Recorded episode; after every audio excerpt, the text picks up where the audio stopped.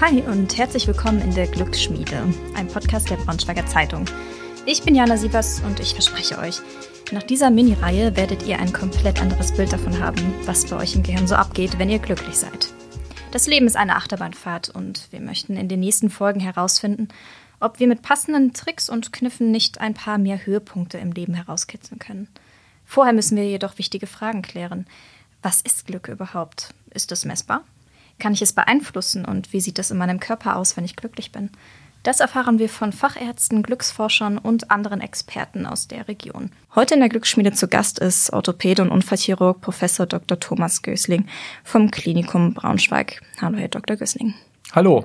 Herr Gößling, wann waren Sie das letzte Mal so richtig glücklich? Heute Morgen, als ich neben meiner Frau aufgewacht bin. Das ist immer sehr lustig. Das ist tatsächlich in, auch in den Privatgesprächen, die ich bisher darüber geführt habe, immer eines der ersten Dinge, die die Ehemänner sagen. Immer die Ehemänner. Was sagen die Ehefrauen? Unterschiedliches. Ich glaube, oft wurde immer gesagt, wenn ich tanzend, weiß ich nicht, wenn ich tanzend was Schönes für meinen Mann gekocht habe, was vielleicht, äh, was vielleicht auch so ein schöner Gedanke ist und vielleicht ein Hinweis darauf, dass man seine Partner, seine Partnerin immer schätzen sollte gebe ich an Sie zurück. Gut. Unter der Lupe. Genau, Sie haben auch den Schwerpunkt Sportmedizin. Daher meine erste Frage an Sie. Was passiert mit unserem Körper, wenn wir regelmäßig Sport machen? Warum ist das so wichtig?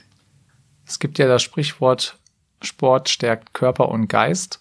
Körper ist immer sehr gut bekannt, dass wir das Herz-Kreislauf-System verbessern dass wir auch, Sport ist auch protektiv gegen einige Krebsarten, aber der Sport ist auch gut für den Geist. Sportler sind deutlich glücklicher, in der Regel im Durchschnitt, wenn man mehrere Gruppen vergleicht, und haben weniger Depressionen. Depression, okay.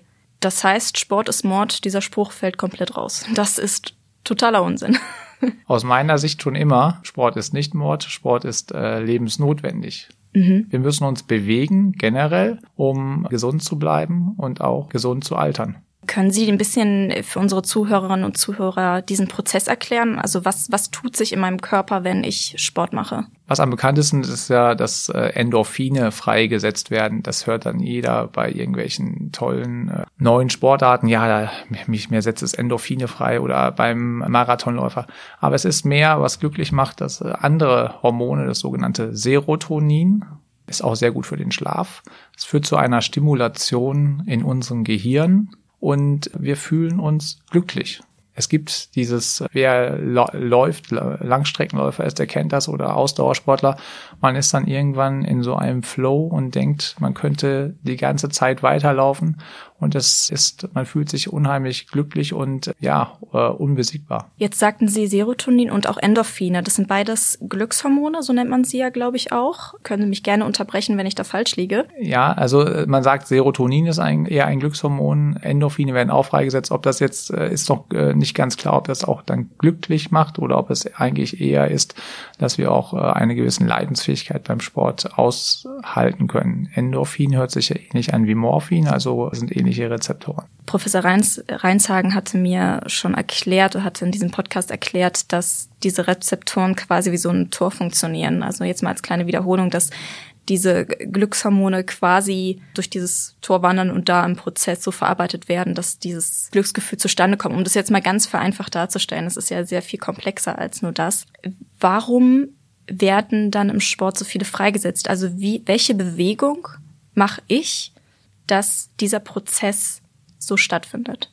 Also, das ist bis ins Kleinste nicht genau klar. Aber es ist so, wenn wir uns betätigen, unterdrücken wir in der Regel unsere Stresshormone und fahren die Glückshormone, die Endorphine und Dopamin, Adrenalin hoch. Und das geschieht in der Regel, wenn man schon zehn Minuten sich betätigt. Zehn Minuten? Zehn Minuten reichen. Gibt es Untersuchungen aus Japan, die zeigen, dass man nicht den Marathonlauf immer machen muss, sondern dass auch zehn Minuten ausreichend sind, um die Freisetzung von den Glückshormonen, also Serotonin, zu bewirken. Ähm, macht auch irgendwie Sinn, dass das, dass diese Studie in Japan gemacht wurde. Man kennt ja teilweise diese Bilder von Firmen oder großen Unternehmen, wo auf dem Dach Sport gemacht wird, aber vielleicht auch ein bisschen verherrlicht dargestellt. Es ist natürlich mit den zehn Minuten ist immer so, was ist so das Minimum, was die Leute machen sollen. Viele Leute sagen, ich habe keine Zeit, aber es ist, äh, es zeigt ja auch, dass selbst zehn Minuten besser sind als gar nichts. Mhm. Und es ist nicht unbedingt zehn Minuten High Intensive, sondern zehn Minuten moderate Bewegung. Das kann auch spazieren gehen sein, schnelleres sein. Auch das hilft. Mit dem Fahrrad morgens zur Arbeit ich selber bin auch Fahrradfahrer, freue mich immer, wenn ich mit dem Fahrrad zur Arbeit komme. Auch das setzt bei mir ein gewisses Glücksgefühl frei. Was würden Sie jetzt Leuten raten, die da wenig Motivation haben? Also die sagen, oh, ich komme morgens sowieso schon so schlecht aus dem Bett, jetzt soll ich mich auch noch aufs Fahrrad schwingen und dann damit zur Arbeit fahren. Wie kommt man an diesen Punkt, dass man sich da überwindet?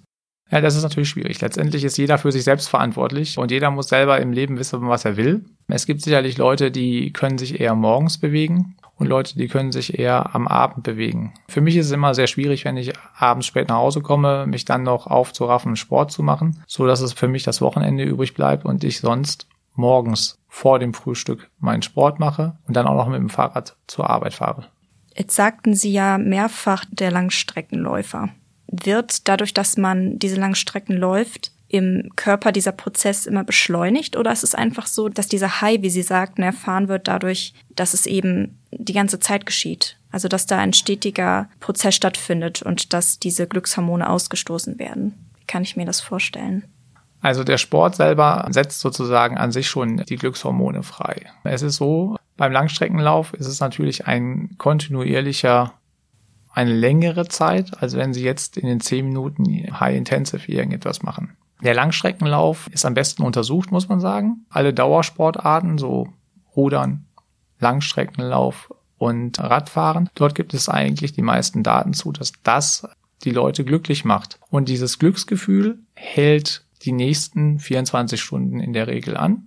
Und gerade, äh, das gibt es Untersuchungen nach einem Marathonlauf. Und Sportler, die dieses äh, Glücksgefühl erfahren, können auch besser schlafen was natürlich sich auch auf die Gesundheit auswirkt. Definitiv. Man sagt ja auch, äh, sechs, sechs Stunden oder unter sechs Stunden bringt dann irgendwann den Tod so ungefähr. Dass es eigentlich kaum auszuhalten ist. Bringt auf jeden Fall, macht auf jeden Fall Sinn.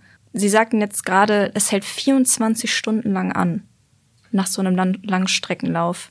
Das sind Untersuchungen von Marathonläufern, die Marathon, einen Marathon abgeschlossen haben. Aber es ist erstmal, wie gesagt, es ist nicht nur, dass in dem Lauf sozusagen die Stimulation des Gehirnes vollzogen ist, sondern dass es hat auch einen nachwirkenden Effekt. Äh, Effekt, nicht Infekt, Effekt. Sehen Sie, ja, ja. das ist die Corona-Zeit, da denkt man immer an Infekt, ne? genau. Effekt. Gerade bei Ihnen im Krankenhaus kann ich mir das vorstellen. Ja. genau beim Langstreckenlauf, es gibt Untersuchungen auch, dass Langstreckenläufer deutlich weniger Depressionen haben. Es gibt natürlich auch Depressionen im Sport, ist ja ein großes Thema. Man hat damals Robert Enke und alles ja, äh, gehabt. Es gibt natürlich, man kann natürlich nicht immer auf jede Einzelperson schließen. Man kann nur sagen, insgesamt im Durchschnitt sind Langstreckenläufer haben deutlich weniger Depressionen als die Durchschnittsbevölkerung, die nicht sich sportlich betätigt. Und es wird bei Patienten mit Depressionen Sport auch eingesetzt therapeutisch. Das kann auch Kraftsport sein tatsächlich. Okay. Ich finde das immer sehr paradox, wenn man das hört, auch dass, dass dann da weniger Depressionen zustande kommen oder dass einfach reduziert wird, dieses Potenzial, weil auch da sagte Ihr Kollege ähm, Professor Reinshagen, dass, dass da auch jeder Körper anders ist, dass auch jeder da anders bestellt ist und der Hormonaushalt bei jedem dann auch vielleicht unterschiedlich dann wirkt. Aber es ist so paradox, weil ja auch gerade Marathon, so ein langer Marathonlauf total an die Gesundheit eigentlich geht. Also es ist eine erhöhte Gefahr an, an einem Herzinfarkt nicht zu sterben, aber einen Herzinfarkt zu erleichtern. Habe ich mir von einem Allgemeinmediziner allerdings sagen lassen. Widersprechen Sie mir da gerne? Also ich kenne nur Studien, die zeigen, wenn man untrainiert einen Überhalbmarathon läuft, dass man dann ein erhöhtes, das nennt sich Troponin, das ist ein Nachweis, dass Herzmuskelzellen zugrunde gehen. Das untersuchen die Internisten bei Herzinfarkten tatsächlich. Also es ist ein Zeichen für eine ein Infarkt, weil der Infarkt führt ja dazu, dass Muskelgewebe im Herzen zugrunde geht und dann wird dieses spezifische Enzym freigesetzt, dieses Troponin. Es gibt Untersuchungen, dass tatsächlich Marathonläufer, die unter einer gewissen Anzahl an Kilometern pro Woche trainieren und dann laufen, ein erhöhtes Troponin haben. Ich weiß nicht, ob er das meint, weil eigentlich muss man sagen, ist natürlich äh, auch die Dauerbelastung des Marathons für das Herz-Kreislauf-System generell, wenn man es mit einem Trainingsplan macht, sehr gut. Okay. Schwierig ist immer, wenn man in den Extremen ist und auf einmal sich zu stark steigert oder auch zu stark abbaut. Das ist dann aus sportmedizinischer Sicht schwierig. Man muss sozusagen langsam, man darf, man muss in einem gewissen Range, also in einer gewissen Streubreite sein, was man an Steigerung und an Abbau macht, damit man seinen Körper nicht überfordert und nicht mhm. Negatives bewirkt. Da meinte er wahrscheinlich, meinte er wahrscheinlich das. Vielleicht wollte er mich auch persönlich nicht da runterziehen. Vielleicht meinte er eher, ich sollte keinen Halbmarathon laufen. Das kann natürlich auch sein. Ja, warum nicht? Äh, Sie sind ja jung, äh, Sie sind sportlich, äh, Sie können ja auf jeden Fall einen Halbmarathon laufen, aber mit Training vorher. Also nicht direkt loslaufen und sagen, ich habe das mal vor drei, vier Jahren war ich super fit, da konnte ich das, jetzt werde ich das schon schaffen. Natürlich werden die meisten Leute es irgendwie schaffen, aber man sollte halt kein Risiko eingehen. Mhm. Denn so habt ihr es hier zum ersten Mal gehört in der Glücksschmiede. Ähm, es ist immer gut, wenn man läuft, auch Halbmarathon oder vielleicht sogar einen ganzen Marathon. Wie viele Kilometer sind das? 41, 42, 1, 2, äh, 42 und ein bisschen. Man muss natürlich sagen, es gibt Untersuchungen, auch das ist dann natürlich nicht für die ganze Bevölkerung, aber über Halbmarathon steigt das Risiko einer Arthrose. Jetzt sind wir natürlich beim oh. anderen. Okay, ja, das beim, geht sehr Beim tief, anderen ja. ähm, Thema, das ist, was macht es mit meinem Bewegungsapparat? Und ich meine, wenn der Bewegungsapparat eingeschränkt ist, dann, wenn man jetzt dieser Logik folgt, ist man vielleicht auch etwas unglücklicher auf Dauer. Ja, man muss dann natürlich, es gibt gewisse Sachen, die man an Sport meisten manchmal lieber macht. Ich habe immer extrem gern Fußball gespielt. Das kann ich nicht mehr, dann sucht man sich halt andere Sportarten. Ich mache jetzt, ich laufe, ich mache Workouts und gehe auch mal Fahrrad fahren. Wie findet man denn an der Stelle heraus, welcher Sportverein am besten ist, wo man am, am meisten Glück empfindet? Einfach ausprobieren oder kann man das vielleicht auch medizinisch im Vorhinein schon untersuchen? Ja, wie gesagt, die besten Untersuchungen gibt es für Ausdauersport. Das ist klassisch Laufen, Radfahren, Rudern. Es gibt aber auch Untersuchungen, dass auch Kraftsport, dass auch das Glückshormone freisetzen kann. Glücklicherweise gibt es unheimlich viele Sportarten, so dass für jeden etwas dabei sein könnte. Und wie gesagt, es muss nicht immer die Hochleistungssportart sein. Man muss, es reicht auch, sich generell zu betätigen, bewegen, schnelleres Spazieren gehen, walken, das ist alles äh, heutzutage sehr, sehr gesundheitsfördernd.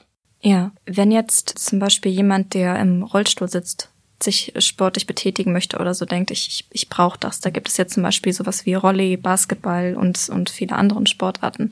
Würden Sie als Mediziner sagen, ist das, das reicht dann auch schon? Also wenn, wenn man quasi den, den Oberkörper betätigt, ja, ja, selbstverständlich. Also das ist ja eine extreme Anstrengung. Es gibt ja ähm, auch bei den großen Marathons gibt es ja Leute, die mit dem Rollstuhl unterwegs sind. Es gibt das große Beispiel Zanadi heißt er, glaube ich, der Rennfahrer, der beide Beine verloren hat, der Formel 1 Fahrer. Ja, ja ein Wahnsinnsoberkörper und als er beim Marathon durchs Ziel gegangen ist, sieht man, ähm, was das bei ihm auch freigesetzt hat. Ja, hört sich, hört sich jetzt, vielleicht hört sich diese Frage dann an der Stelle ein bisschen naiv an, aber ich denke, es gibt auch ein paar Hörerinnen und Hörer, die das schon sich denken, okay, was, was, was kann ich dann machen, wo ich vielleicht körperlich eingeschränkt bin. Deswegen war mir das an der Stelle nochmal wichtig. Genau, Sie sagten jetzt gerade schon diese bestimmten Sportarten, hoch, also nicht unbedingt immer Hochleistungssport, aber Ausdauertraining und teilweise auch Studien darüber, was man durch Krafttraining alles erreichen kann. Sind das dann von Sportarten unterschiedliche Prozesse, die im Körper stattfinden, oder sind das immer ein und dieselben? Das ist eine sehr schwierige Frage. Ich gehe davon aus, dass es dieselben Prozesse sind. hormonell, also dass der, ja. dass das. Die okay. Trainingsbelastung ist natürlich anders. Also ja. wenn man es jetzt aus der orthopädischen äh, Seite sieht oder auch vom äh, Muskelaufbau und allem, das ist ganz unterschiedlich. Aber was die Freisetzung, den Prozess, dass Hormone freigesetzt werden, das ist gleich. Okay. Es ist immer ein bisschen schwierig zu verstehen, was, wie quasi unser Körper eingestellt sind und was der fähig ist, alles zu tun und sich generell, wenn man Laie ist, vorzustellen, was im Inneren abgeht. Ein bisschen stelle ich mir das vor wie so eine, schon fast wie eine Maschine, die auf dem Fließband arbeitet und diese Hormone quasi irgendwie irgendwie von einem Punkt zum anderen trägt. Kann man sich das irgendwie so, so ein bisschen vorstellen? Ich fange an, mich zu bewegen und alles wird schneller, alles wird schneller, die Maschine pumpt also ich würde eher sagen, dass ein Schalter angeht und äh, aus einer Freisetzung erfolgt.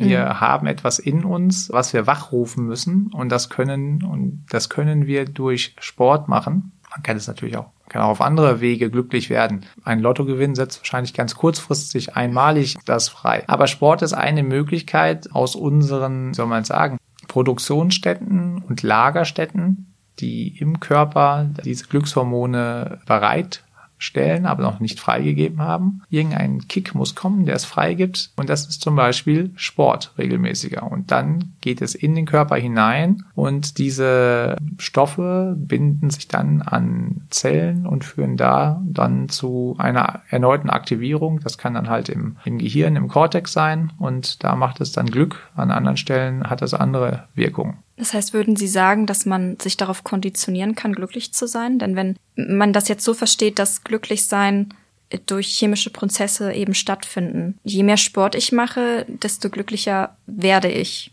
Ich glaube, jein, also das ist immer, die Wahrheit liegt ja irgendwo in der Mitte, wenn man sich natürlich zu extrem pusht und alles und zu sehr unter Druck setzt. Das gibt es ja im Sport auch. Das ist sicherlich nicht gut. Ich selber kann das von mir auch sagen, wenn ich aus welchen Gründen auch immer mal zwei Wochen keinen Sport mache, habe ich keine gute Laune. Und wenn ich dann okay. wieder im regelmäßigen Sport drin bin, dann steigt meine Laune.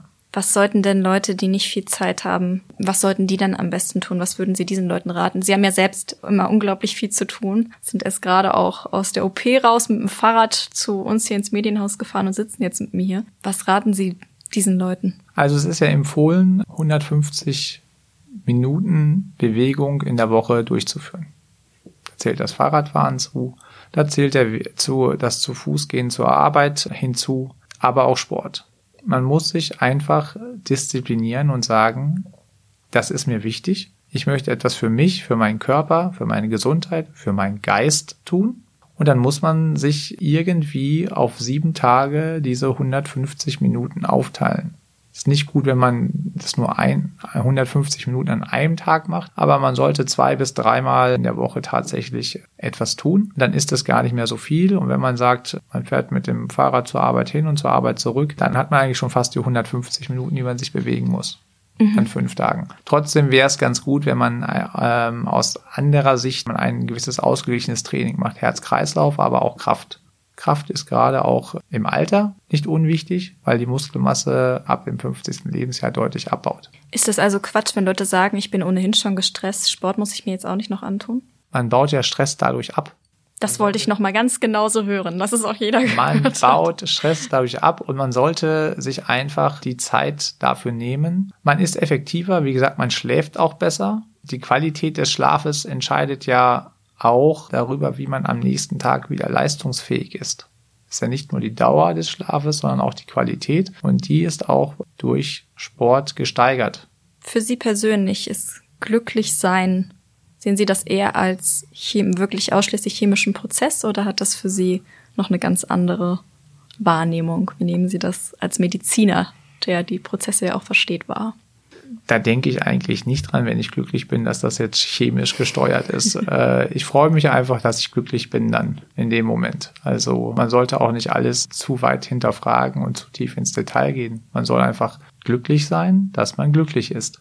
Wäre das Ihr Tipp für heute? Zu sagen, vielleicht an erster Stelle natürlich sich sportlich betätigen, aber vor allem nicht so viel zu hinterfragen, dem Glück hinterherzulaufen? Dem Glücklichsein hinterherlaufen, das ist ja, glaube ich, nochmal ein Unterschied.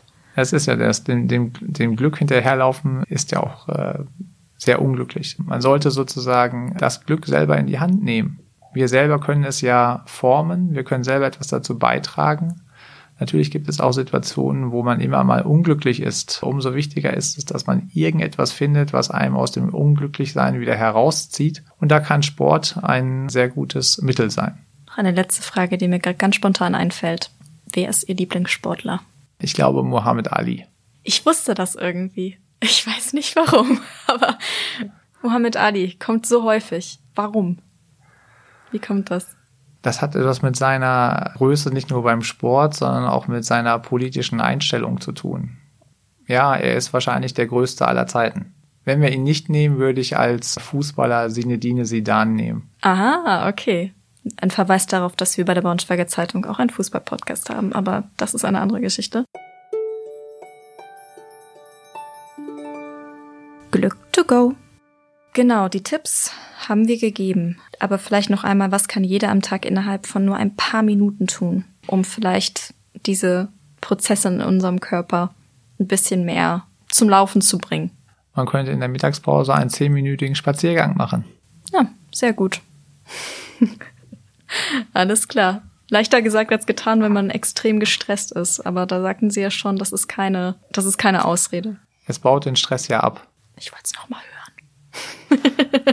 Alles klar.